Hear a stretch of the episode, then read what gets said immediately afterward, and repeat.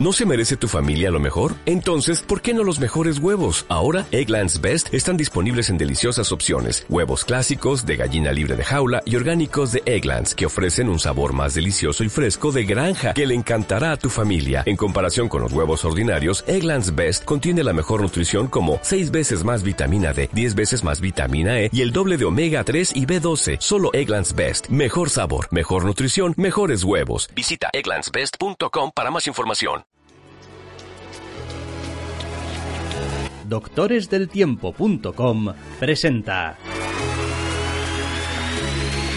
Entre cómics.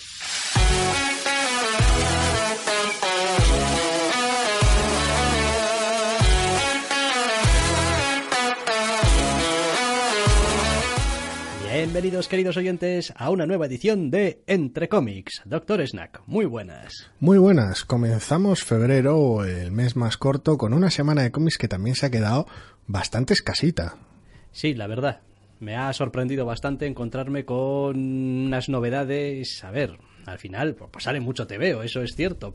Pero uno esperaría algo un poco más de punch, ¿no? A principio de año. A ver, hemos tenido unas, algunas cosas muy bellas, como el 3 de Hawkeye y el 16 de Batman, que ha sido, vamos, puro espectáculo. Pero en lo que a novedades se refiere, eh, yo he echado de menos que hubiera algo más. No, no, no ya más cantidad, que también, sino algo un poco, con un poquito más de empaque. Sí, aún así, bueno, tenemos algunas novedades, tampoco muchas, ¿eh? tenemos como tres colecciones nuevas a las que les hemos prestado un poquito de atención por razones de diversas, ahora las vamos a ver. También hacemos un par o tres de números de estos de seguimiento por ver un poquito qué tal va y bueno, pues lo cierto es que en algunas colecciones pues parece que incluso, bueno, va cogiendo un poco el tono.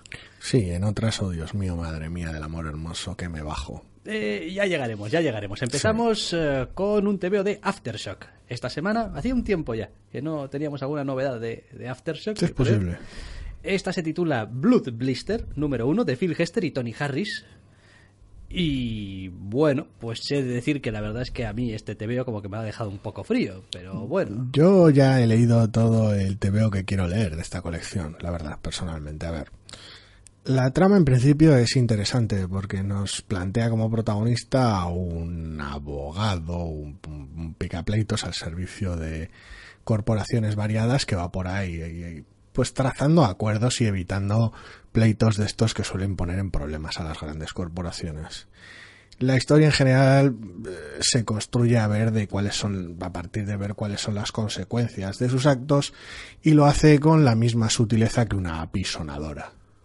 La verdad es que parte de lo que no me ha gustado de este arranque, de este primer número, quizá después se vaya explorando un poco, ¿no? Pero nada de lo que nos han enseñado del protagonista, de este picapleitos en este primer número, lo hace en absoluto, ni siquiera medianamente, mm, ¿cómo es exactamente en castellano? Relatable. sí ya sabes, que, que pueda sentir un poco de, de, simpatía. Un mínimo de empatía. Un mínimo de empatía. O sea, no, es decir, es, es un cacho de carne. es muy bueno su trabajo. incapaz de preocuparse de nada que no sea él mismo. Y, y, el trabajo que desempeña. Pues mira, oye, si te van a venir putadas encima, que pues yo creo que con este nombre, pues, pues te van a venir putadas encima, pues arréglatelas, compóntelas y no sé yo si estoy aquí para leerlas. No, porque en general, eh, lo dicho, precisamente lo que le resta buena parte de, interés al TVO es que haya un mínimo de sutileza, un mínimo de grises en el TVO. Que decir, el personaje es un capullo, el protagonista es un capullo y ya te hacen ver desde el principio que este capullo va a recibir su merecido, por decirlo de alguna manera.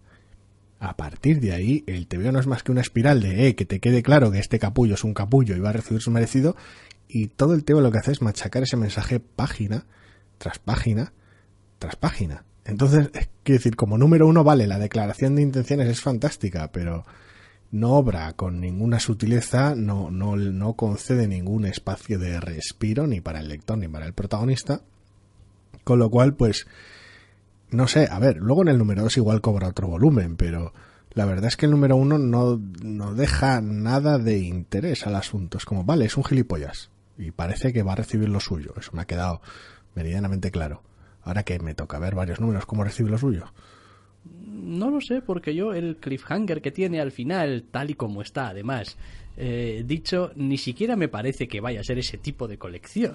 Sí, porque si me dices, no, bueno, igual es una historia de redención, de cómo el más capullo de los capullos también puede, pues, ok, entonces tal vez no deberías haber plantado el primer número haciendo que no haya simpatía ninguna con el protagonista. Y eso que es cierto que la colección hace lo posible por dotar de un entorno al protagonista. Sí, porque tiene familia. Tiene familia, compañeros de trabajo, gente con la que interactúa, vaya, a lo largo del, del número. Sí, al, al personaje lo lo bonito es que no vemos al personaje a través de un montón de captions pensando en oh, mi trabajo es una mierda, pero alguien tiene que hacerlo y así llevo dinerito fresco. No, no, no. Al protagonista lo vemos trasladado a través de sus, de sus interacciones con el resto de personajes del TV, lo cual está muy, muy bien estructurado. Pero es que todas las interacciones van al mismo lugar y de la misma manera machacona. No hay, no hay un gramo de, de la más mínima mano izquierda en ninguno de los asuntos. En plan, aquí tiene que tomar una decisión difícil o aquí se sopesa. No, no, no. Aquí el protagonista es un capullo, en esta otra escena el protagonista es un capullo y en esta otra escena, oh Dios mío. Es posible que la colección a partir de aquí, por el giro que tiene un poco hacia el final, mute efectivamente en bueno, y ahora vamos a seguir las aventuras de este puto impresentable. Y tal, que, creías que iba a recibir lo suyo, pero, pero después, ajá, giro y tal. No lo sé, no, no. A veces da, de todas formas, viendo cómo defiende todos los eh, intereses y tal y cual de las corporaciones, de las empresas, que es literalmente el abogado del diablo. A veces es como, o sea, no, no, incluso con, con ciertos toques, bueno, si uno ve la portada también, es, vamos, bastante malsana toda ella. Sí, todo el estilo de arte que hace que le toca ponerse siniestro y desagradable lo consigue muy bien. Debe reconocer de todas formas que no he sido capaz de encontrar al Tony Harris que esperaba en este TVO.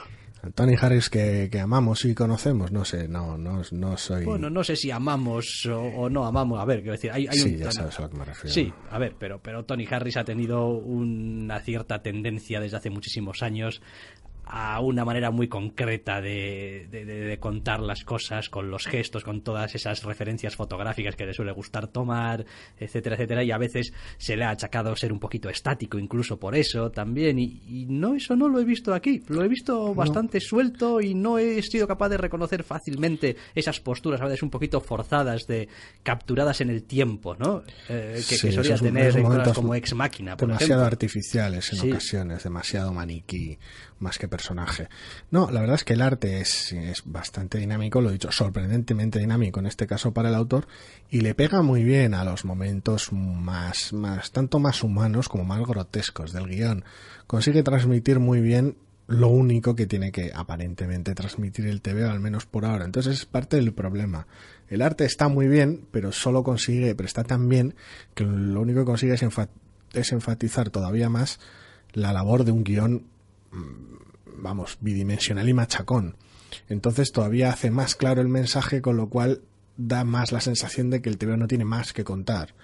Es parte del problema. Tal vez con un arte más ambiguo o más sutil hubiera habido espacio para, para mayor, mayor interpretación del personaje, es decir, para un mayor hueco para, para que tenga más cosas. Pero es que lo, lo, lo definido que está el arte en el TVO todavía enfatiza más todo el todo el art, todo el todo el estilo machacón de, de del TVO de eres un capullo.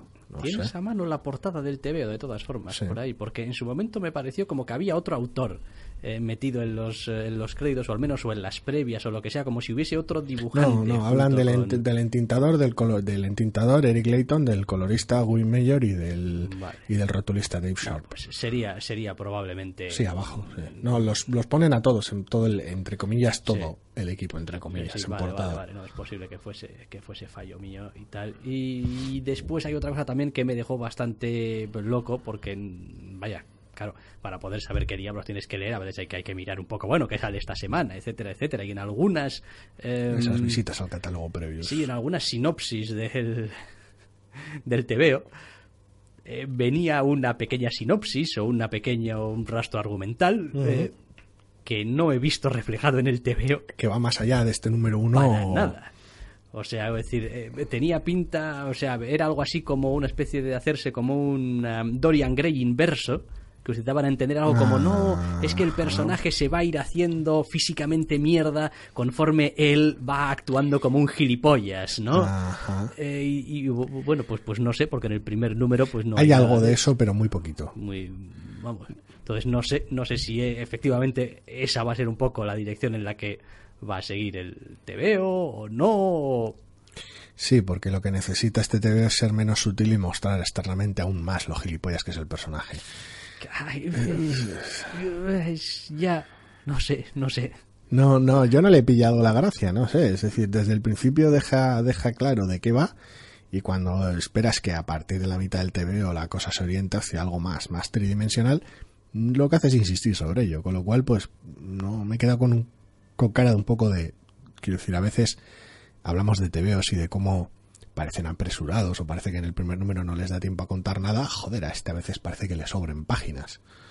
Sí, Es una cosa muy rara. Es para como- trasladar esta idea le sobran páginas Sí, y dado que es prácticamente lo único que hace, pues no sé, me da un poquito de pena, porque está a nivel técnico, es un poquito tontería hablar de ello, pero a nivel técnico está muy bien desarrollado. Hemos hablado de que el dibujo le va como anillo al dedo, pero no sé, no, no, no he, no he pillado la idea. Igual se trata de dejar muy claro el asunto, de ahondar mucho en ello y de posteriores números tirar por otras calles. No tengo ni idea. Desde luego, a mí el primer número lo único que consigue es desanimarme. Pero bueno. Ay, en fin, bueno, este primer número, Blood Blister, número uno, Phil Hester, Tony Harris, para Aftershock, esta especie de, bueno, una idea para tu TVO, para dominarlos a todos, Sí, una sí. idea, eh, para, mm, Las etcétera, 20 etcétera. 24 páginas para el rey de los ena- En fin. Se nos ha ido de las manos. Bien, eh, pasamos, aunque seguimos en la B todavía, porque agárrate los machos. Aquí tienes colecciones a veces que, o miniseries que, en fin, Bullseye número uno de 5 en Marvel, ese Bullseye, el villano Bullseye. Bullseye, eh, de Ed Brisson y Guillermo Sana. Y después tiene una historia de complemento, también, de Mark Wolfman y Alec Morgan. Eh, llevo todo el día intentando no decir bullshit número uno, pero no, lo- no me está persiguiendo en el cerebro constantemente. Ah, qué mal todo. ¿Qué es lo que te amo? Hombre, todo no, es decir, el dibujo no está mal. No, vale, bien, vo- volvemos a lo mismo, pero Sí, sí, sí. eh, Volvemos otra vez a tener que compartimentar para no. para no, Para para intentar no salvar algo con todo. A ver, el problema en general es el tono. Quiero decir, tenemos un dibujo que está realmente bien que el- y un, un trabajo de color extraordinario para una historia en la cual Bullseye se dedica a hacer sus cosas de Bullseye y luego resulta que, que por cierto, color de Miroslav Merva, pero luego resulta que el que la historia en general habla de cómo Bullseye es un gilipollas que está permanentemente al once matándolo todo y de cómo el último trabajo no le ha bastado para matar lo suficiente y quiere otro trabajo de matar más muy fuerte todo el rato, con lo cual su agente le da un trabajo de matar fuerte y él se va a matar fuerte, aunque los objetivos sean otros. Bien, tal y como lo has dicho, más allá de que la premisa como- te pueda parecer un poco ridícula como argumentalmente. La, que- la escena de la reunión con el agente se Sí, las claro, trae. efectivamente, ahí es donde iba. Cuando decíamos el, cuando decías, creía que ibas a hacer referencia a eso cuando hablabas de el tono. El problema es que el TVO eh, tiene que decidir, o debería decidir, si va a ser como así muy de broma, totalmente de broma todo el rato, y esto va a ser como una chirigota, o si va a ser en cambio, oye, esto es un asunto muy serio, porque, porque joder, Bulsa y vas por ahí matando gente. Quiero decir, hay efectivamente una escena en mitad de este TVO con Bullseye y su, y su agente, mientras Bullseye va haciendo cosas. Cosas- mientras cosas habla, Bullseye, Cosas, cosas Bullseye, Bullseye. Mientras, mientras va hablando, que toda la escena está escrita y contada como si fuese algo que te tiene que dar la puta risa de leerlo. Y el final y el antagonista. Sí, pero, y- pero en realidad no sé yo si hay alguien que pueda leer esa escena y tomársela completamente a risa, porque lo que ocurre es tan terrible durante tantas páginas y se toman tanto, es decir, tantos detalles para, para hacerlo realmente que haya una progresión dentro de la situación, como va escalando poco a poco, que dices tú, oiga, es que esto no tiene ni puta gracia. A mí me habría hecho gracia si fuera ese tipo de TVO, porque la verdad, si coges la, la, la estructura decir, del- esto en un número de Next Wave y donde... No, no, yo pues- pues estaba, igual, yo estaba, pues, yo estaba pensando en Lobo. Todo el tono de la reunión en general, todo el tono de buena parte del TVO, el propio final del TVO, da la sensación de que es un TVO de Lobo. Es increíble. Es como... Un poquito sí. Sí, lo único que, que tocaría es cambiar los diálogos a Bullseye para meter algún otro jar jar rajado jar, pero por lo demás no, no, es alucinante. Es un puñetero te veo lobo en el cual hay un trabajo que hacer y se hace de la manera más espectacular, gratuita y destrozona posible. Le faltaría pues algo de crítica o algo de parodia al asunto, pero en general la sensación que da es de ser un TVO de lobo malo y dices, bueno, pero va, solamente es una escenita que tienes ahí que parece que no cuadra. No, mentira. Porque mientras, mientras unos personajes se lo están tomando todo totalmente a chirigota y algunos, quiero decir, bullseye, básicamente. Luego es un dramón. Luego es un dramón de muchísimo cuidado. Pero, Hay pero gente esa que escena está también está pobremente construida. Bueno, sí, no es la mejor, pero, pero, pero emputadísima, emputadísima y tal, y es todo como, ah, súper grave y tal, porque claro. Bullseye es un que asesino que va por ahí matando gente y tal, y hay que detenerlo, y hay que no sé qué, y hay que no sé cuántos, y la intensidad, y no sé qué, y, y dices tú, pero es que esto no tiene cabida en este TVO que estoy leyendo, o sea, decir, Es una montaña rusa tonal de, de- de- de- de- que es pu- pura demencia, ¿no? No, no, quiero decir, no, no puedes pasarme de una página a otra de esa manera. Quiero decir, aunque entiendo lo que quieres decirme, quiero decir, es comprensible, no, Bullseye está totalmente ido de la cabeza, está demente total y es un puto asesino loco que va a matar cualquier cosa solo porque Sí, puede pero que porque sus se escenas, divierte. pero, pero, pero no, no lo transmites como, eh, Bullseye está fatal y es un monstruo. Quiero decir, todas sus, todas sus escenas están construidas para el espectáculo. Todo lo que hace está, hasta la fecha, en este primer número, libre de consecuencias. Lo único que está sufriendo es una recompensa, un deleite. Cada vez que, cada vez que Bullseye empieza a liquidar gente, no solo, es, no solo mola un cojón y medio, sino que además no pasa nada porque lo haga. Con lo cual, todo el resto del TVO, todo el, el resto del tono se va a la basura. Con Sí, lo cual, yo- la, la disonancia es obscena. Me Hacía ha dejado mu- muy loco este muchísimo que no veía algo tonalmente tan roto. muy loco. Es como, no, no, no o sea, quiero decir, es que es de literalmente pasar la página después de una, una, una, una escena demencial de, de, de- que pasas la página y te encuentras de repente gente precisamente hablando de esas consecuencias que el protagonista no sufre muy fuerte con un ay dices tú, ¿qué No sé, es una, es una sensación muy rara, es una sensación muy rara, porque parte del TVO parece, lo he dicho, un TVO de lobo, un TVO de, un TVO de Deathpool, una cosa, una cosa muy chiflada, muy espectacular, pero luego el resto del TVO no es una comedia o no es una parodia, es un, una especie casi de drama policíaco. En- con, con gente que, que, que sufre y está jodida, pero no sé, Bullseye es un monstruo que no tiene empatía ninguna y arrasa con todo, pero claro, no te lo muestran así, como ya he dicho, te lo muestran como el holgorio, la fiesta, el espectáculo.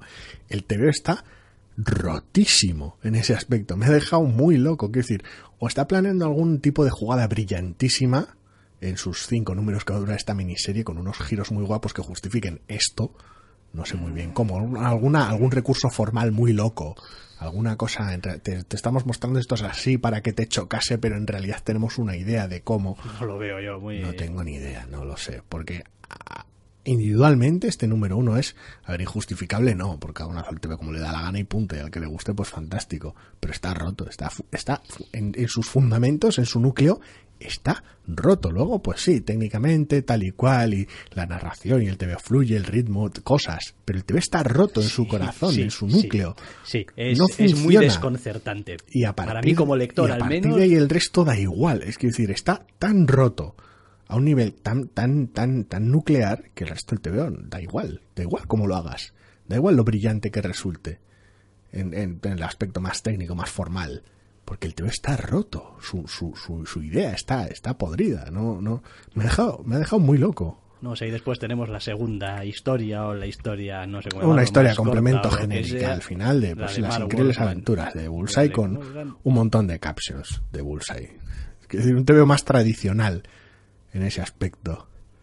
Pero que tampoco te creas que me ha parecido ninguna cosa maravillosa. No, ¿eh? Bullseye tiene, tiene un plan y tiene un montón de captions para comentarle al lector lo, lo aguesome que es su plan y pues luego ejecuta el plan y se acaba. Es decir, es, un- es una tontería episódica que no va a ningún lado tampoco. No está ni bien ni mal, ni todo lo contrario. O sea, pasaba por allí una historia de complemento pura y dura. Y no es la única de la semana. No sé, quiero decir, a ver, yo me. A ver, quiero pensar que este TVO tiene alguna puta idea detrás para sus números futuros, porque no sé, Brison no es como si fuera un cualquiera, alguna idea tiene que tener, pero el número uno me ha dejado tan, tan roto que no, no tengo interés ninguno. ¿no? Quiero decir, no. Puede que la tenga la idea, no lo sé. La, la averiguará otra persona que se lea esta miniserie. No yo, porque vamos, menuda burla. Ya, hombre, a ver. Yo creo que esto lo he dicho muchas veces. Eh, somos, en cuanto a lo que el podcast se refiere, siempre eh, muy duros, entre comillas. ¿Por qué? Pues porque solemos hablar de uno, a veces dos números de cada colección. Obviamente, después vosotros, como oyentes, no sabéis si seguimos leyendo algunas colecciones, cuáles sí, cuáles no, salvo algún comentario ocasional, Ocasional, sí. que, que se suele hacer. Y claro, pues sí, este Bullseye podría acabar resultando ¡buah! una miniserie de mucho cuidado, pero con dos eh, disclaimers. Uno, hombre, una colección de mucho cuidado con este primer número, ¡buah! ya le costará, quiero decir. Por eso digo que hace falta una acrobacia formal de algún tipo. Entonces, y, y dos, pues oye, pues a veces las cosas no funcionan y no funcionan y ya está, y no se leen y punto, y a tu casa. Y, y bueno, pues, pues ¿qué se le va a hacer? No, pero es que mm, lo que sea, pues, pues no, a veces no, no hay lo que sea, es como no, no funcionó y como, y como esta mierda, quiero decir, hay que pagarla con dinero, como suele decirse, No pues sé, este TV está rotísimo. O sea, hacía mucho que no leía algo tan, tan roto a un nivel tan fundamental. pues o sea, nada. me ha venido uno a la mente, bastante en el pasado. Sí. Sí. ¿Cuál? Sí, pero ya lo dije en su momento, ya tuvimos Ah. enganchado en su momento por ello. Así, ah, quiere decir el eh, Renato Jones, Correcto. cosa horrible. Correcto. Ya. No veo un TV tan roto desde entonces, y este está mucho más roto. Joder, este, este está, este está. Es que el problema de la rotura de este es que es jodidamente meridiana. O sea, es como, wow. No lo sé, no, no. Bien. Venga, vámonos con la tercera novedad de esta semana, que nos pasamos de algo rotísimo a algo que a mí me ha resultado, joder, inane, pero como el demonio. Y mira que el personaje me gusta. Mira, cosa más inofensiva de TVO. Darth Maul número uno, de Calen Van y Luke Ross. Ojo, Calen Van y Luke Ross. Hostia, Darth Maul y tal, pero joder. Sí, tiene una pequeña historia de complemento de Chris Sí. Leopoldos y Jordi Belair. Que bueno, Sí, pues... si la de Bullseye no iba a ningún lado, esta es un, un relato gracioso y simpático ambientado Sí. en episodio 1, sin más que no. Sí, vaya, ese es humorístico y es... Que pa' nada. Y ya está. Qué, tristeza de, de TVO de Darth Maul, un poco. Es quiero decir, a ver, no esperaba que lo ambientasen antes de episodio 1. Me ha desconcertado un poco porque cosas, que si no es como si el personaje no tuviera historia posterior, pese a cómo termina episodio 1. Pero bueno, digo yo, ah, bueno, pues tal vez en su periodo menos interesante van a hacer un TV de Darth Maul. Pues adelante, vosotros veréis. Alguna idea tendréis para, quiero decir, porque si lo haces después de episodio 1, al personaje le ha pasado de todo, de todo, de unos, unos niveles de exceso en las series de animación descomunales, con lo cual pues tienes sitio ahí para contar lo que te dé la gana. Si eliges contarlo antes de episodio 1, será por algo. Pues el, Sí, pero todavía estamos por descubrirlo. el por algo este no... A ver, eh, el, el TVO básicamente lo que nos cuenta es que Darth Maul, en un momento relativamente cercano a cuando empieza episodio 1, se aburre. Se aburre, está, está aburrido. ¿Por qué, coño? Pues porque es un aprendiz de un Lord del Sith, Está hecho para matar. está hecho para matar No muy fuerte. matar y, y el, y el Lord del Sith está demasiado ocupado haciendo encajar sus planes con sus planes, entonces no, no, no, no, no le suelta la correa.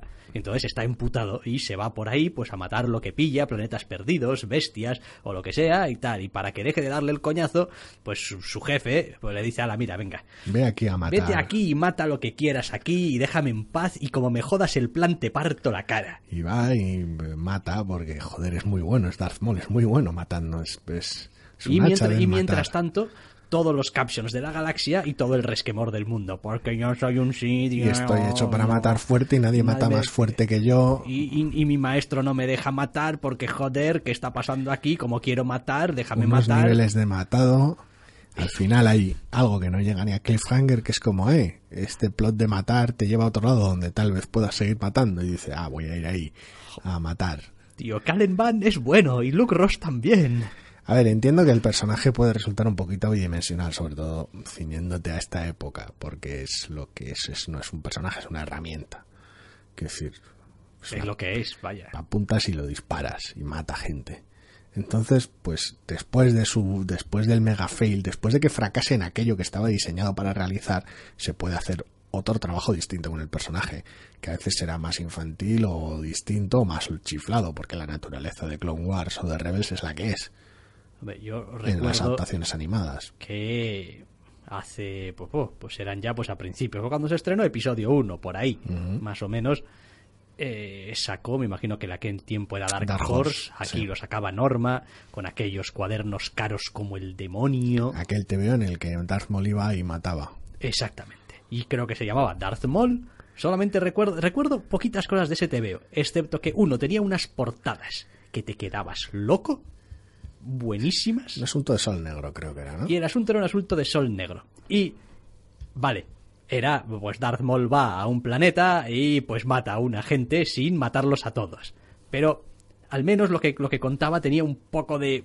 No, no, no sé, tenía un poco de, de, de- de aire, de, estaba bien. Tendrá, tendría otro ritmo, pero... Sí, siempre recuerdo eh, una frase que decía Darth Maul y tal, ¿no? Se le acercaba a Darth Sidious y le decía aquello de, bueno, eh, esta es tu misión y tal y cual, con, lo- con el sindicato criminal de Sol Negro y tal y cual. Y Darth Maul se levantaba con su capucha puesta y decía, desea que Sol Negro sea totalmente destruido. Y el maestro le decía, no, todavía podrían serme útiles en el futuro, solo necesito que, bueno, les des una lección y tal. Y pues iba y les daba una lección. Y por el camino hacia el final se encontraba con una mm, eh, bruja de Dazomir. Que le decía, nunca te has enfrentado a alguien como yo. ah, Y él le respondía, no, tú no te has enfrentado nunca a alguien como yo. Porque soy Darth Maul y, Y soy tú, algún bueno, tipo hombre, de pues- fantasía chiflada adolescente del mega matar. Pero al menos tenía algunas frases molonas. Tenía mejor ritmo y frases lapidarias, cosa que este pobre Darth Maul atrapado en un océano de captions de cómo de cómo papá no le entiende y no le deja poner su música heavy en su casa y matar fuerte, pues es terrible, es un TVO terrible. Yo qué sé, quiero decir, a ver, entiendo que el personaje da para lo que da y que alguien que se compra un TVO de Darth Maul es lo que quiere, tener al personaje pues reventando mierdas, porque es el puto amo reventando movidas. Pero no tiene por qué tener ese discursito interno de, ah, yo estoy aquí y tal. y cual". No, joder, no. Eres Darth Maul, haces lo que te dicen, vas, Y matas, punto. apenas hablas la hostia. Quiero decir, eres Darth Maul. Me encanta porque de repente man, ponen a Maul como si tuviera un, iba a decir rico mundo interior, no es cierto, un monotemático mundo interior, pero mucho mundo interior, muy insistentemente, del matado.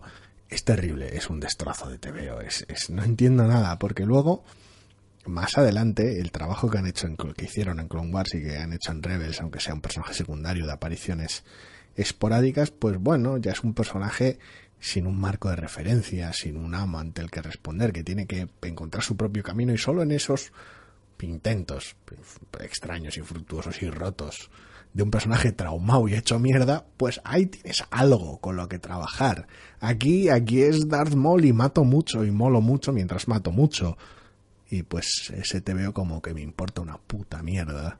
Al margen que resulta un poquito incomprensible o difícil de entender, al menos, qué es lo que ha visto Marvel Darth Maul para decir, oye, ¿sabéis ese personaje que murió en 1999 en La amenaza fantasma? Sí, pues vamos a contar una historia de ese- ese tiempo. Ese es el problema, es que, es que el asunto es como dices tú, oye, que hemos, que este personaje hicimos trampa y lo, lo hemos tenido en dos series de animación distintas, que podemos contar cosas ahí, y, ¿sabes? Como conectar si quieres con Rebels o no, entre Clone Wars y Rebels, o quiero decir que tenemos que tenemos espacio para jugar ahí con el personaje. No, no, lo quiero aquí, en, antes de episodio 1, matando fuerte. ¿Matando fuerte el qué? Si no se le puede ver el pelo realmente antes de episodio 1.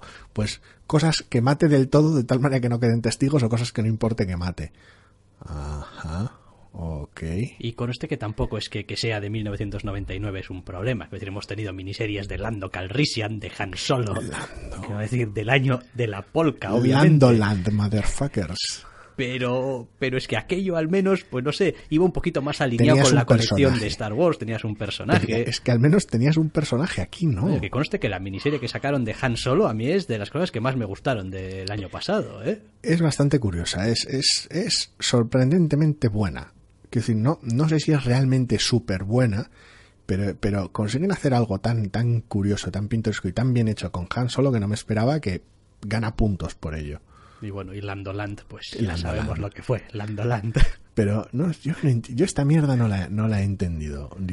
Además, en plan, ¿sabes? Con tu, con tu, en tu página de créditos te ponen tu, tus, tu, tu parrafada y tal, Darth Maul, libro 1, parte 1, en plan, no, esto, quiero decir que no es una miniserie de cuatro números en la cual Darth Maul lo manda a un sitio a matar, de repente parece que el plan es más intrincado de lo que parecía y va a tener que matar más de lo que esperaba y ya está, cuatro números, Darth Maul matando fuerte, ¿no? Que esto tiene visos de ser una serie relativamente abierta. ¿Qué, qué, ¿Dónde van a ir con esto? Quiero decir, igual después Ah, del ¿en primer serio me arco... estás diciendo que tiene. Ah, ah, no tiene puesto. Creía que no que No, se no. me había pasado y no le había puesto No, el, el de 4. Es decir, estaba corrigiendo. En la página ahora, de eh, créditos, libro de 1, cuatro. parte 1. No es una miniserie. ¿Cómo no va a ser una miniserie esto? Igual, si lo es, no lo han dicho nada. En portada no hay nada. En la página de créditos no hay nada. Entonces, a ver, salvo Esto que después del, yo ahora según si después hablamos, del primer arco se marcan un, un time skip y pasamos al Darth Maul, que podría ser interesante después de episodio 1, pues vale. Mm. Pero el Darth Maul este de voy y mato cosas. ¿Qué decir? No. Ya, sí, sí, no, sí lo entiendo. Vale, vale. La primera referencia que me sale es a, a la colección vieja que te estaba diciendo, Muy bien. que publicó Planeta de Agostini, porque estoy viendo la portada. Planeta. La portada, madre mía. Planeta. Pues creí que había sido Norma, ¿eh? No, Exactamente, ya decía yo, me- he contenido porque he dicho, me parece muy cebado que tuviese esas portadas de, de Drew Struzan, pero efectivamente, tenía las portadas de Drew Struzan y era la puta vida las portadas de esta colección. Pues esta serie es el dolor. Y aquí, vamos a ver... Y salvo que realmente queráis leer una serie de Darth matando cosas y pensando fuerte cómo las está matando y cómo debería estar matando Jedis en vez de lo que está matando en ese instante, pues no recomiendo la serie, la verdad, así Pues No, personalmente. no, no, realmente no hay ninguna Y mira que- indicación de que sea una limitada ni nada. Y mira que me están gustando los TVOs de Star Wars en general, pero, pero este es el peor con diferencia hasta la fecha. Qué terror, qué terrible. Sí, no, este, pues Pues Darth Maul mata cosas, yo qué sé. es a lo que se dedica, ya está. Pues es, es el lobezno del universo Star Wars. Es lo mejor en lo que hace y lo que hace es que... Aburrirme en un primer número demencial y terrible. Ay, en fin. Aunque no es el peor TVO de la semana.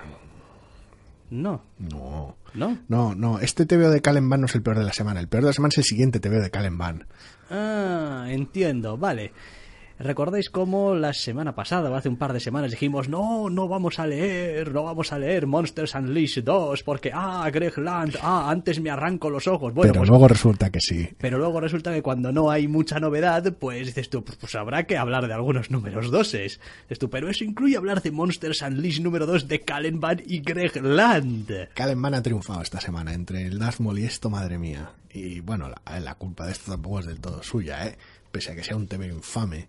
Monsters Unleashed. Monsters Unleashed. Número 2. Básicamente siguen lloviendo monstruos sobre el planeta, incluyendo monstruos muy tochos que hay que repeler y mientras nuestra protagonista aparece unas escasas páginas intentando lidiar con el problema original de que llevan los monstruos, el 70% del TV está dedicado a lidiar con los monstruos que caen de manera superheroica. Es que cada vez caen más. Y sí, entonces hay que más peleas más fuertes, más a la desesperada, mientras pues hay dos personajes intentando solucionar el problema de verdad, en vez de pegarse con los monstruos. Ah, Si el primero era malo, porque era malo, pero al menos era divertido y espectacular, aquí ya uno se ha cansado, porque ya has visto caer monstruos, y, pero esperándole a ellos. Y además en este caso, claro, el dibujo corre cortesía de Greg Land, que Greg Land ya es de por sí malo y nocivo, pero este número 2, además de malo y nocivo, parece que lo ha hecho con prisas, lo cual lo hace el doble de malo y al menos el triple de nocivo. está siendo, quiero decir, voluntariamente... con uno de mis de los dibujantes que, que más odio. Sí, es posible que no esté siendo. Es decir, Yo más allá de decir, pues hombre, pues eh, a ver, por ejemplo, si quieres llevar a, tu, a un personaje de nueve años a la adolescencia de manera directa, A la o adolescencia. o, o- o más allá, tampoco más, O- ¿verdad? o más pues, allá. pues lo dejas en manos de Greg Land. Porque Greg Land te dibuja... El trabajo que hizo con, con los X-Men era, era horrible. Y Vamos, y, sí, dijimos, ¿cuántas bocas de esas de Greg Land veremos en este número? Pues unas cuantas, sí. Unas cuantas. su Miss Marvel. Sí, su Miss Merece, Marvel es... Ah, su. Miss, su Miss Marvel está hecha con esa plantilla que tiene para hacer los personajes femeninos. Merece, merece una mano de bofetadas. No, qué va, tiene ese, tiene ese aire, ese aire que tienen todos los personajes Y femeninos. está guay porque Greg hasta cuando Greg Lanz hace una de sus míticas splashes Greg Lanz marca de la casa, que las tiene ya corta y pegadas. Se dedica a dibujar los- el personaje que le toque en esa posición. En- incluso en esas le quedan regular. O sea, ha habido, se nota que ha habido cierta prisa por sacar algunas páginas adelante. O Es sea, es terrible, es terrible. Es que, es que, es que, que- es que- es que- que- que- qué horror. de todo. oye, pues se hace lo que se puede. Ahora, Y lo que tiene- se puede es bastante poco. Tiene, tiene una cosa graciosísima. Después aquí ya sabéis que cada uno como lector pues tiene sus, sus filias y sus fobias. Eh, este TVO contiene una aparición del Doctor Extraño. Ni me acuerdo. Eh, lo cual es un poquito raro porque tiene una aparición del Doctor Extraño con su capa de levitación de toda la vida, totalmente out of fucking continuity, pero vamos. Ah, que nadie ha avisado a Land y no se ha informado.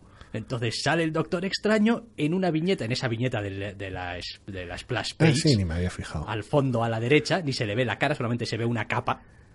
Y después alguien hace una referencia, dos viñetas más abajo, de bueno, pero enseguida el Doctor Extraño echará unas chiquimierdas Sus suyas cosas. y ya está. Y su respuesta es ahora no, Spider-Man. y me he quedado como... No sé qué está pasando aquí. O sea, no entiendo nada. Madre mía. Porque es que ni siquiera se le llega a ver la cara. Es que lo cojonudo es que. O sea, nada. O sea, es decir, podría ser solamente la capa de levitación que ahora habla. La, la capa que habla. Bueno, bueno, le, bueno, le, le ahorras trabajo a Land, la verdad. Tener una capa que habla siempre, quiero decir, No, no sé. A ver, a- ahora en serio. Quiero decir, el TVO es. Es un montón de, oh Dios mío, otro bicho, habrá que pegarle, ¿cómo? No, es Pero demasiado. cada vez tal estamos más cual. cansados, se nos están gastando los, los puntos de maná de pegar a bichos. Cada vez son más, cada vez son más. Y mientras tanto, los, la que tiene que estar solucionando esto, ¿qué, qué- Sí, los, está haciendo? los dos personajes que están intentando hacer algo, pues, Pues cosas. pues pero- cosas. Reciben dos páginas cada uno Eso y... Eh, Harán cosas, no en este más. número, pero harán cosas. Cosas. Things will be done. Qué terrible, qué, qué- qué cosa, qué cosa más mal estructurada, más poco pensada. Ah, y que siga la conga. Para el siguiente número, creo que tenemos a Yu. Bien, bueno, al menos no es Land. Yu y monstruos van a ir, vamos, perfectos. Me parece, de la mano. me parece correcto. Es decir, este hombre es capaz de, de dibujar a nada que no sea ya directamente un poco desproporcionado y grotesco. O sea que a mí me gusta, ¿eh? Yu, pero vaya. Tiene sus particularidades en su estilo. Eh, no sé, quiero decir. Entre, este, entre el primer número y este segundo número, pues se han cascado páginas sin cuento La capa, de, la capa que habla. de pegarle a monstruos. Joder, es que, coño, es que Sí, sí, que no se le ve. No, ahora no, ahora no. Eh, Primero por un sombreado y porque está al fondo de la, de la viñeta. Y después porque es una toma desde atrás donde solamente se ve la capa. No se ven ni piernas que caen de la capa, ni unos Bien, brazos que salen de, de, la es- capa. Esto es un poco como, como ¿Dónde está Wally? Acabo de conseguir encontrar el Doctor Extraño de la Splash. Sí, detrás de. Nova. Y por como fin. ves, no tiene no, nada. O sea, es solamente una capa con una. Estoy viendo que hay también una, una opción a Cíclope. Detrás de Jean. Grey, detrás de esta Jean Grey Regu, que Detrás de dibuja. Jean Grey, detrás de Jean Grey. Vamos a ver. Detrás de esta Jean Grey Regu que dibuja aquí el amigo Land. Un segundo que tengo que encontrar la página porque no sé dónde carajo está esa página. Está bastante al principio, dice. No, no, al final, en la Splash loca. En la Splash Loca, a ver, es Spider-Man. A ver, ¿y dónde dices que tengo que buscar De- aquí? Ah, de- sí, debajo sí. del sobaco de Jean Sí, Grey. jo- joder, debajo del sobaco de Jean Grey. Ese uniforme solamente puede un ser conato de Cíclope. Cíclope, sí. Es terrible. Este es, a ver, estamos aquí haciendo un poco de chirigota del asunto, pero es, a ver, es un TVO cuya idea ya en sí misma es un tanto bueno ya tal. El tratamiento este, centrándose en el tsunami de monstruos que te caen del cielo y cómo les estás pegando fuerte en vez de lo que es el propio problema, es, es acojonante, o sea, es de una ceguera increíble, es de un, de un ansia de blockbuster que alucinas. Y lo peor es que al no tener un artista competente durante los ¿qué? cuatro números que va a durar esto, cinco. Ni, ni me acuerdo. Bueno, vas a tener artistas. Sí, pero, pero he dicho un, Uno, un ya, ya, artista sí, competente claro, durante toda la miniserie. Estás haciendo una conga de artistas, que algunos bien y otros ya tal, que, que madre mía del amor hermoso. No, yo no entiendo. A ver, si quieres hacer una. No, quiero hacer un TV espectacular. Calemban se le ocurrió una idea, un poco de mierda, pero una idea de sacar a todos los monstruos del armario y tirarlos a lo loco y hacer algo, un blockbuster chifladísimo. Bueno, pues a ver, un tío que nos dibuje un blockbuster chifladísimo, aunque sea el propio Greg Lanz, que me da igual, tiene sus fans, no me importa.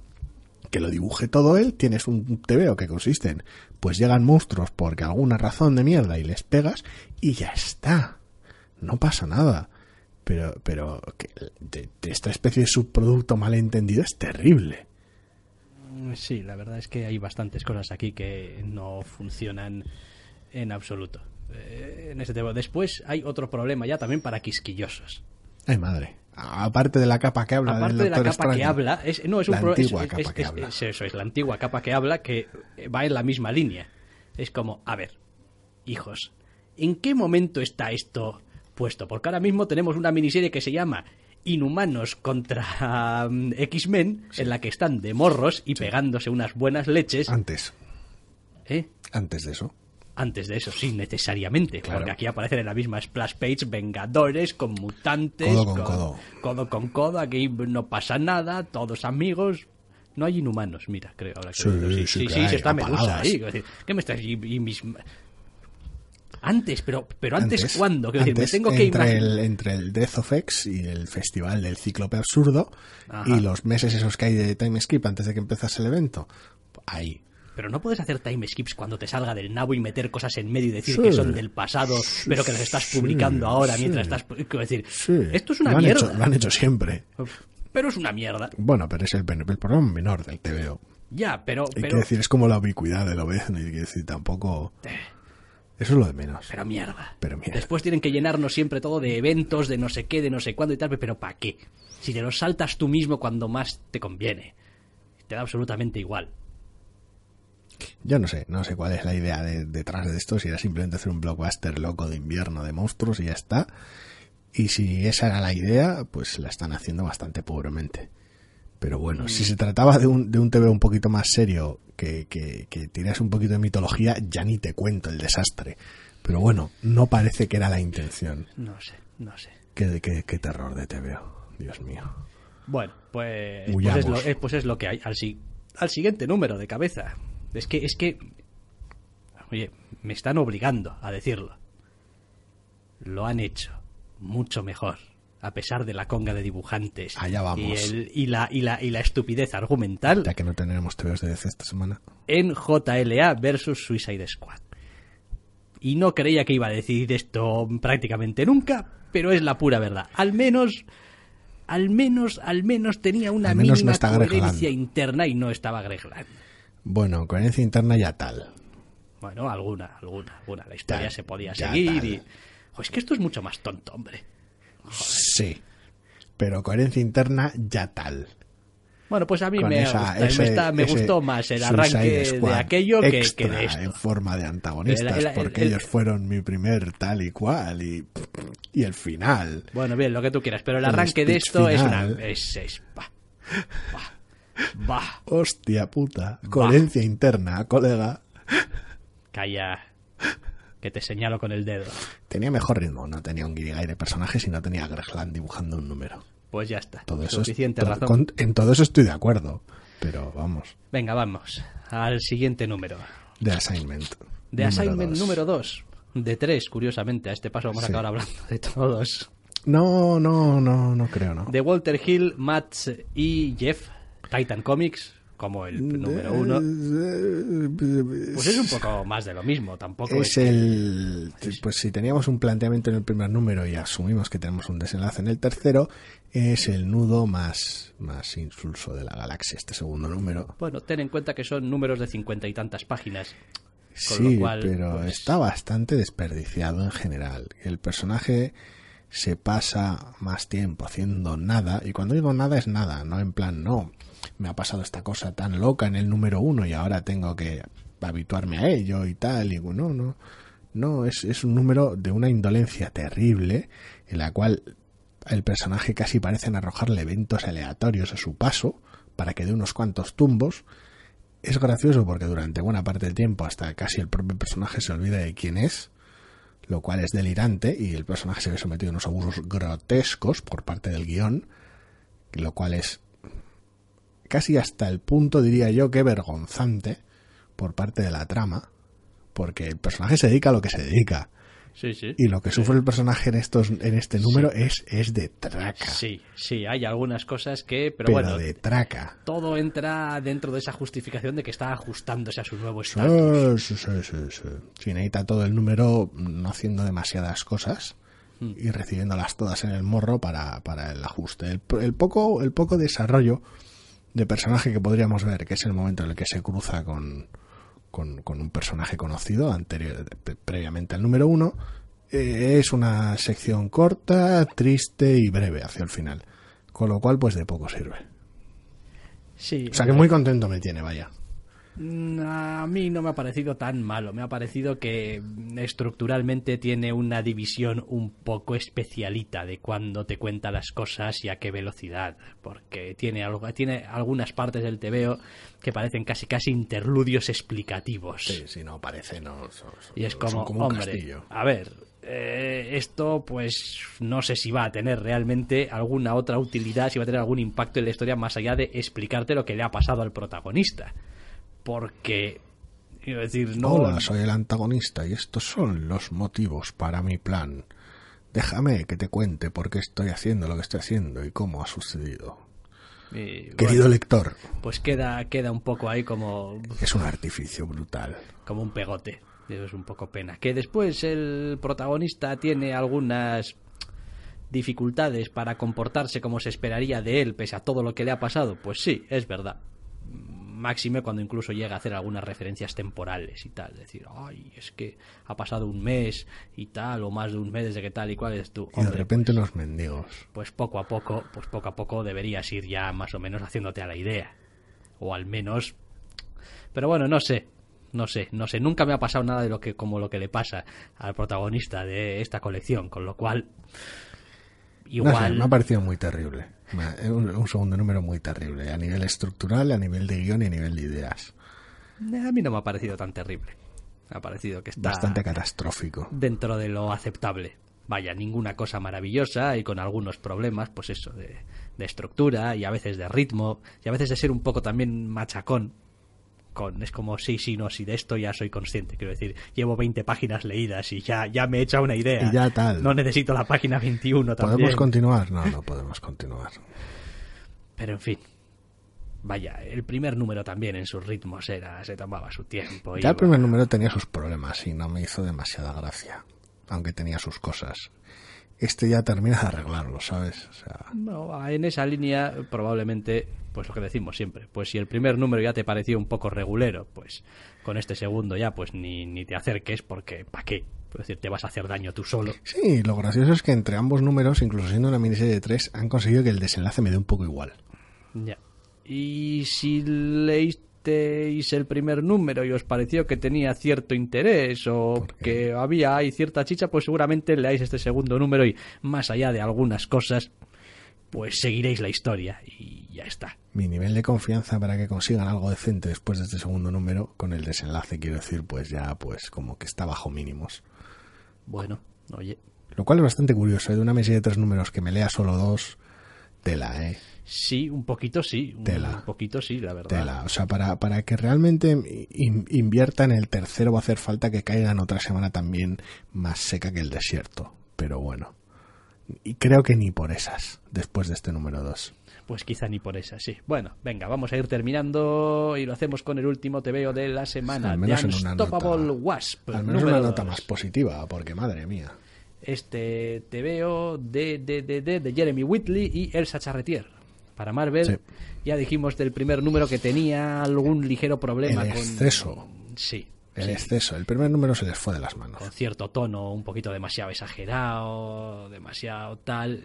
Este segundo número está mejor, está un poquito más centrado, está Está muchísimo más centrado. Uno de los grandes problemas del primer número no era ya solo el, el tono chiflado con un personaje llevado al 11, que en otras apariciones no suele ser tan exagerado, pero bueno, esta es su propia miniserie, con lo cual eso lo respeto.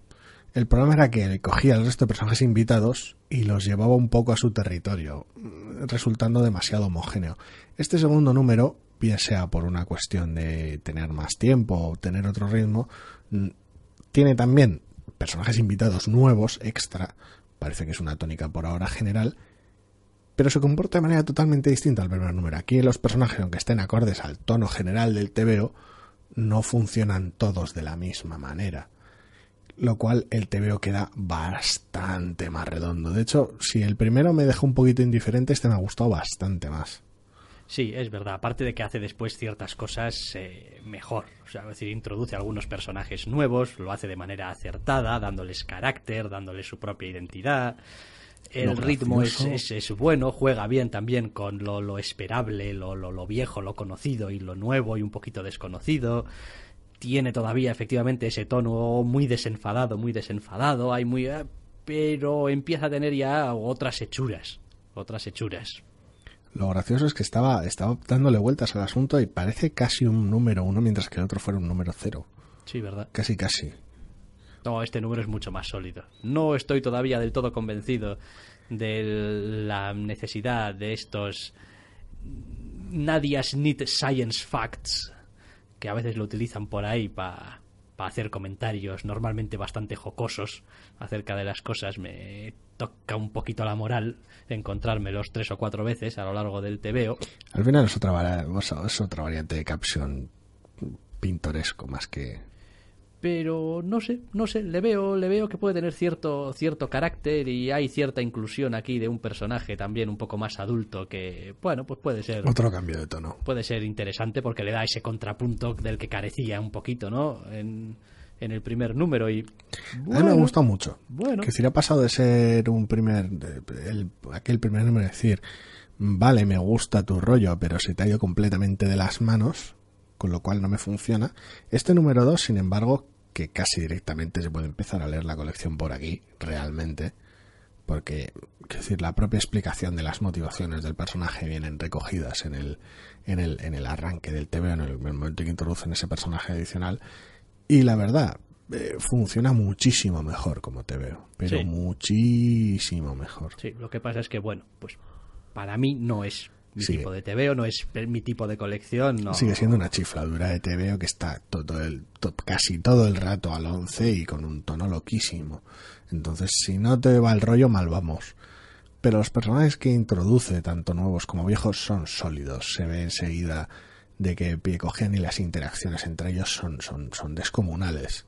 Sí, no, y reconozco que también me gusta el modo en el que está narrado, ¿eh? el dibujo y tal, y vamos, ninguna, en este sentido, es curioso porque aquí sí que no hay demasiadas chifladuras en la narrativa, es una narrativa bastante tradicional. Sí, porque el, el personaje cuenta con una verborrea bastante abundante, entonces para que el ritmo no se haga pesado hay que aligerar y simplificar en muchos casos. Pero no, no, me, me gusta, me ha parecido que estaba bien, que estaba en su sitio. Este es un TV realmente bueno y una carta de presentación para la colección realmente buena, a diferencia del primero, que era bastante más cansino y bastante más monocorde. Sí, podría, podría encontrarme diciéndome después, diciendo después de este segundo número que esta es una colección que bueno, oye, podría tener su recorrido majo y ser interesante y tener cosas yo con el número uno tenía muy poquita fe. Que merezcan la pena. Es como, veo lo que habéis intentado, pero no, no, no conecta conmigo este exceso. Y mira que a veces me gustan TVs con un tono que tela.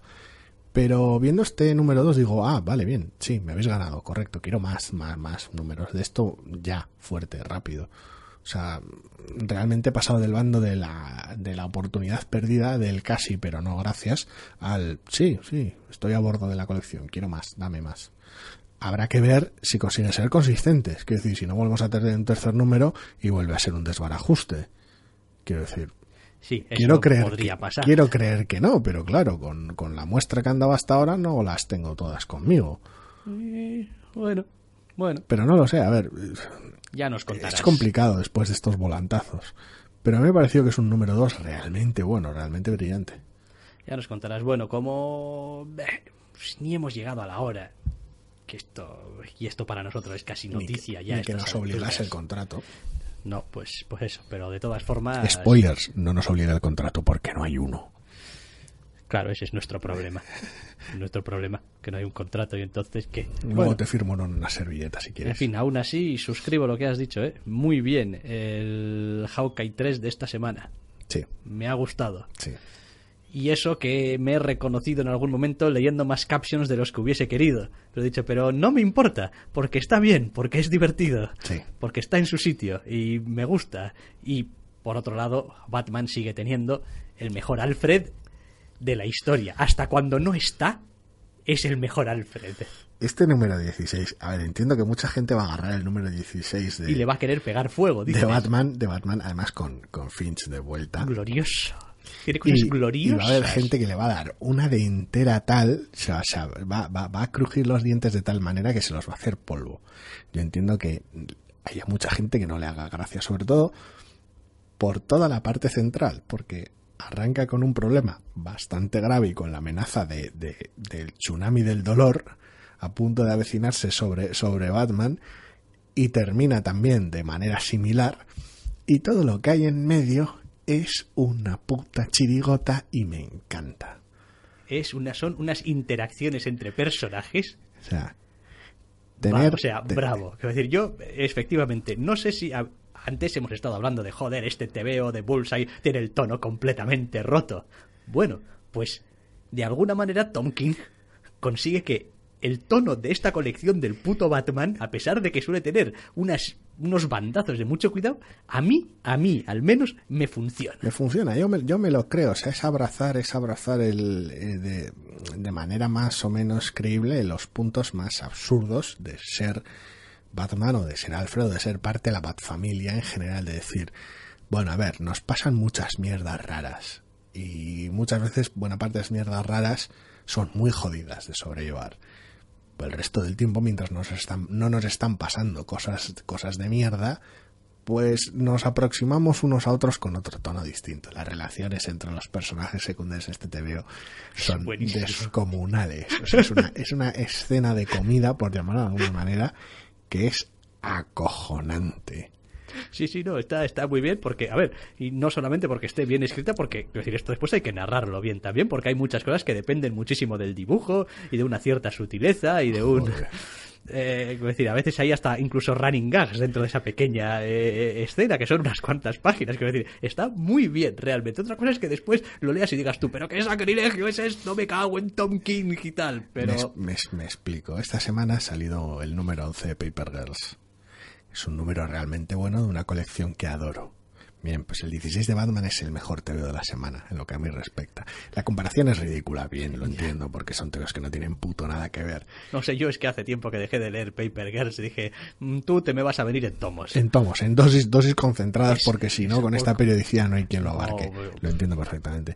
Pero lo, lo que me he reído y lo que he disfrutado de este TVO de Batman no tiene nombre. Algunos oirán, ¿cómo que reírse con un TVO de Batman? A la hoguera. Yo me lo he pasado en grande con este TVO. Y, y lo que me está haciendo disfrutar esta colección de Batman no tiene nombre. Que haya vuelto así, de alguna entre comillas, vuelto después de los últimos dos arcos argumentales en la colección, me hace, me hace pensar que menos mal que la metí entre los, entre comillas, mejores del año al final. Porque si no, ahora, ahora mismo me estaría dando de cabezazos contra la pared. Sí, no, joder, aparte de que el, el arco anterior de dos números, el 14 y el 15, Eso es una cosa bellísima. es una cosa bellísima. Es una de las cosas- es una de las cosas más Además, bellas que he leído últimamente. Para, para, para todos los que son seguidores de Tom King, del sheriff de Babilonia, es el mismo equipo, con Mitch Gerard. Sí. Y tal, al dibujo y tal, quiero decir, son, son dos números de una historia sencilla, 100% Batman, El arco anterior a ese es un delirio. Es un delirio de arco y me, me encanta. Y definitivamente si algo está consiguiendo Tom King es imprimirle su sello inconfundible a esta puta colección. O sea, quiero decir, Es- yo no, no sé si habrá habido otro, otro autor que haya tratado a Batman así, de esta manera. No, no, a ver, lo, lo bueno normalmente suele ser que, que si, si tienes algo de empuje, tienes algo de personalidad, consigues hacer de la colección de Batman algo muy tuyo. Lo consiguió Snyder, lo consiguió Morrison, quiero decir, eso me parece, me parece correcto. Con algunas cosas comulgo, con otras cosas como la etapa de Snyder no. Pero oye, haya cada cual. El asunto está en que es un personaje que está lleno de posibilidades y que está, tiene la capacidad de que lo lleves a tu terreno, en cierta medida que Tom King esté haciendo esto con Batman, que me esté gustando tanto y que entre un estilo un poquito más limpio, Que lo esté dibujando Finch. más el color de Jordi Belair, hayan, entre comillas, rescatado a Finch para mí, que es un artista que normalmente me suele resultar demasiado estomagante, demasiado oscuro, le hayan recuperado para un TVO de Batman, que no es precisamente algo nuevo para él, y que no sea una brasa gótica horrible, es descomunal, es espectacular. A mí me dicen que en un Batman iba a haber esto y lo iba a hacer Finch, estoy enseñando una viñeta muy específica sí. de este número y digo, no me lo, me estás tomando el pelo, será para algún anual, alguna broma o no, no y tal, y Finch, Finch, el tío este es serio y tal, que sí, sí, sí, sí, sí, En tremendo, Sí, no. tremendo. Realmente muy bien. Eh, por acabar también con un tono así un poquito más distendido y haciendo algún comentario pues sobre algunas otras colecciones que solemos ir leyendo aquí y allá, porque, oye, pues hace ya, que son 16 números ya, ¿eh? que esto no es, ah, yo he tenido una enganchadita con un arco argumental de Batman, Y ay, luego flojeó y perdí la pista y el sueño que nunca pu- no no volví a leer Batman realmente, no, no, no, estoy a tope con Batman. estamos que vengan más, que, oye, que es que me lo... que- joder, lo cojonudo es que me estoy divirtiendo mucho leyendo esta colección. Sí. Es decir, no ya al, al margen ya de consideraciones de ay qué bien narrado está esto porque qué tal porque cuál voy a hacer aquí un sesudo análisis A mí la trama de, un espectáculo. de cómo el espacio y no sé qué y el color y la atmósfera digo no no es que cojo los tebeos y me El divierto desarrollo que está teniendo la trama, aparte, que aparte de algunas nociones y algunas líneas de las, del, del guion y las líneas de diálogo descacharrantes que tiene Alfred y demás, al margen de ese tipo de consideraciones, la trama que está desarrollando ahora la colección, que bebe del arco en previo, que al mismo tiempo arranca desde la problemática del propio número uno de la colección, me está pareciendo eh, un espectáculo. A veces la perdemos de vista, porque hay ciertas cosas que pasan a un segundo plano de importancia, porque mm, Gotham es Gotham y el, festival de Batman es, es lo que es, pero pero el desarrollo que está teniendo la trama me está pareciendo descomunal, muy chiflado y muy loco, pero joder, es Batman. Bueno pues con esto ahora sí que ya ponemos punto y final al programa de esta semana y os invitamos si así lo queréis a que nos escuchéis la semana que viene Hasta la semana que viene.